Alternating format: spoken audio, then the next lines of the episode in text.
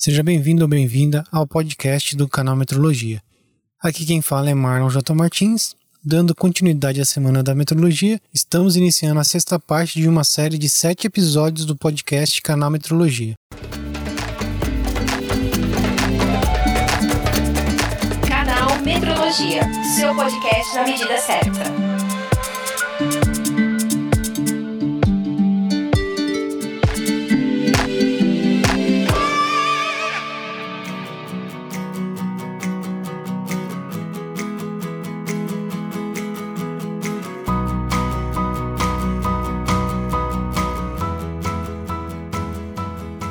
Nesta semana especial, continuamos nossa comemoração ao Dia Mundial da Metrologia, 20 de maio. O tema deste ano é Em Constante Evolução Sistema Internacional de Unidades. Embora se trate de uma grandeza com a qual lidamos todos os dias, a temperatura apresenta alguns aspectos que fazem dela um caso único entre as grandezas físicas. Pensa comigo. Se juntarmos dois blocos com um metro de comprimento cada, o comprimento total será de 2 metros. Agora, se juntarmos dois blocos que estejam a temperatura de 10 graus, não temos um corpo a 20 graus, mas sim a 10 graus. A história da medição de temperatura é um pouco obscura. A dificuldade na definição dessa grandeza tem a ver com o fato de ela não depender da quantidade de material sobre o qual se pretende efetuar a medição. Ela não é uma grandeza facilmente quantificável pelos sentidos humanos corpo humano é um péssimo termômetro. Ele só consegue distinguir entre mais frio e mais quente em relação à sua própria temperatura. Por exemplo, a porta e a sua maçaneta estão à mesma temperatura, porém a maçaneta metálica parece mais fria ao tato do que a madeira. Os registros históricos existentes mostram a primeira tentativa de estabelecer uma escala de temperatura entre os anos de 130 e 200 depois de Cristo. Para esta escala termométrica, atribuiu a temperatura de 4 graus de calor para a água fervendo e a temperatura de 4 graus de frio para o gelo. Ao longo do tempo, várias escalas de temperatura foram concebidas. Em 1778 foram contadas nada menos que 27 diferentes escalas termométricas. No entanto, nenhuma escala foi universalmente aceita até cerca de 1714, quando um fabricante holandês de instrumentos de precisão, Gabriel Fahrenheit, construiu os primeiros termômetros de mercúrio precisos e repetitivos. Fahrenheit adotou como zero da sua escala uma mistura de gelo e sal. Esta era a temperatura mais baixa que ele conseguia reproduzir, e atribuiu-lhe o valor de 32 graus. Para o extremo superior da sua escala, escolheu a temperatura normal do corpo humano, dando a ela o valor de 96 graus. E por que 96 e não 100 graus? Outras escalas anteriores haviam sido divididas em 12 partes. Fahrenheit dividiu a sua em 24 partes, depois em 48 e por fim 96 partes. A escala Fahrenheit ganhou grande popularidade devido à qualidade de construção dos seus termômetros. Em 1742, o sueco Anders Celsius propôs que o ponto de fusão do gelo e o ponto de ebulição da água fossem adotados para definir uma escala de temperaturas. Celsius adotou 0 graus como sendo o ponto de ebulição da água e 100 graus ao ponto de fusão da água. Mais tarde, esses pontos foram invertidos e nascia a escala centígrada, que significa dividido em 100 graus. Em 1948, o nome dessa escala foi oficialmente alterada para escala Celsius. Entretanto, ainda no século XVIII, Hamiltons desenvolveu um termômetro de gás medindo a pressão no interior de um bulbo selado contendo um gás. Os trabalhos de Hamilton viriam a dar origem à termometria de gás. No início dos anos 1800, William Thomson, que viria mais tarde a receber o título de Lord Kelvin, desenvolveu uma escala termodinâmica universal baseada no coeficiente de expansão de um gás ideal. Kelvin estabeleceu o conceito de zero absoluto e a sua escala veio a tornar-se a base moderna da termometria. No início do século XX, havia necessidade da existência de uma escala de temperatura universal que fosse precisa e reprodutível e simples de utilizar e fornecesse valores de temperatura mais próximos possível da temperatura termodinâmica. A Primeira Guerra Mundial atrasou a concretização deste objetivo, tendo sido só em 1927 que a Sétima Conferência Geral de Pesos e Medidas adotou a primeira escala internacional de temperaturas, a ITS 27.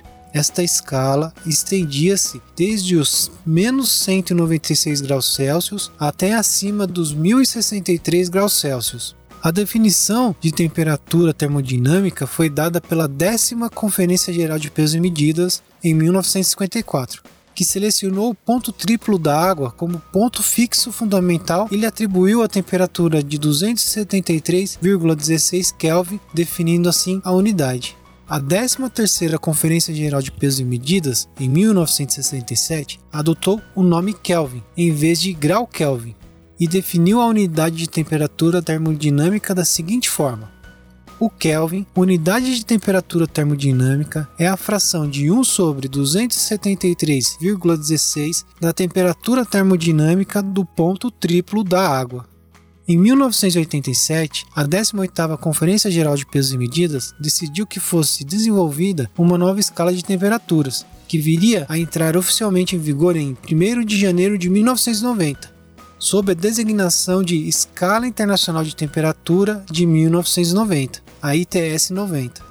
O Kelvin e o grau Celsius são as unidades da Escala Internacional de Temperatura de 1990, adotado pelo Comitê Internacional de Pesos e Medidas em 1989. A ITS 90 estende-se desde 0,65 Kelvin até a mais elevada temperatura mensurável em termos da lei da radiação de Planck, usando radiação monocromática. Agora vamos falar da candela, a unidade de intensidade luminosa. As unidades de intensidade luminosa, baseadas em padrões de chama, ou filamento incandescente, que eram usadas em diversos países antes de 1948, foram substituídas primeiramente pela vela nova, que se baseava na luminância de um radiador de Planck, corpo negro, a temperatura de solidificação da platina.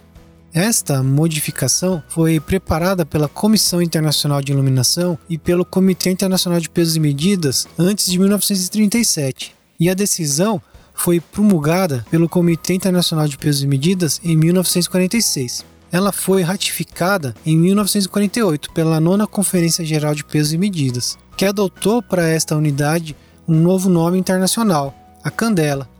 E em 1967, a 13ª Conferência Geral de Pesos e Medidas modificou a definição de 1946.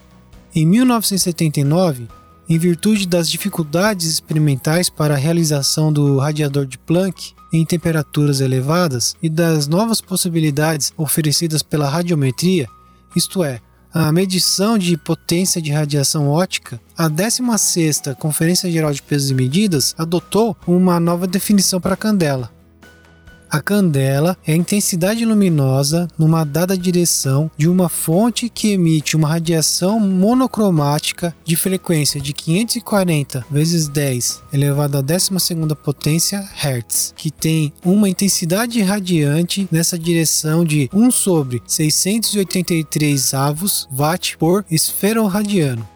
Chega ao fim o penúltimo episódio especial da Semana da Metrologia. Amanhã continuaremos com o nosso último episódio especial, fechando a nossa Semana da Metrologia. Se quiser contribuir com esse podcast, deixe sua avaliação no iTunes.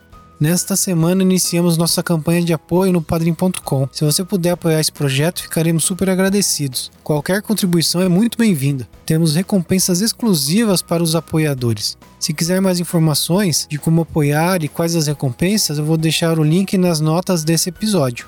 Para mais conteúdo de metrologia, acesse canalmetrologia.com.br. Além dos podcasts, postamos artigos e vídeos.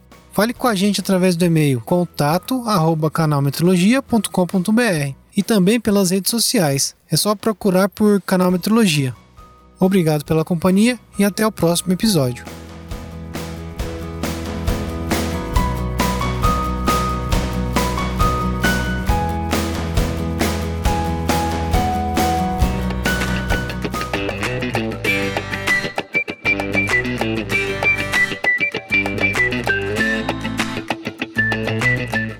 Visite nosso site canalmetrologia.com.br.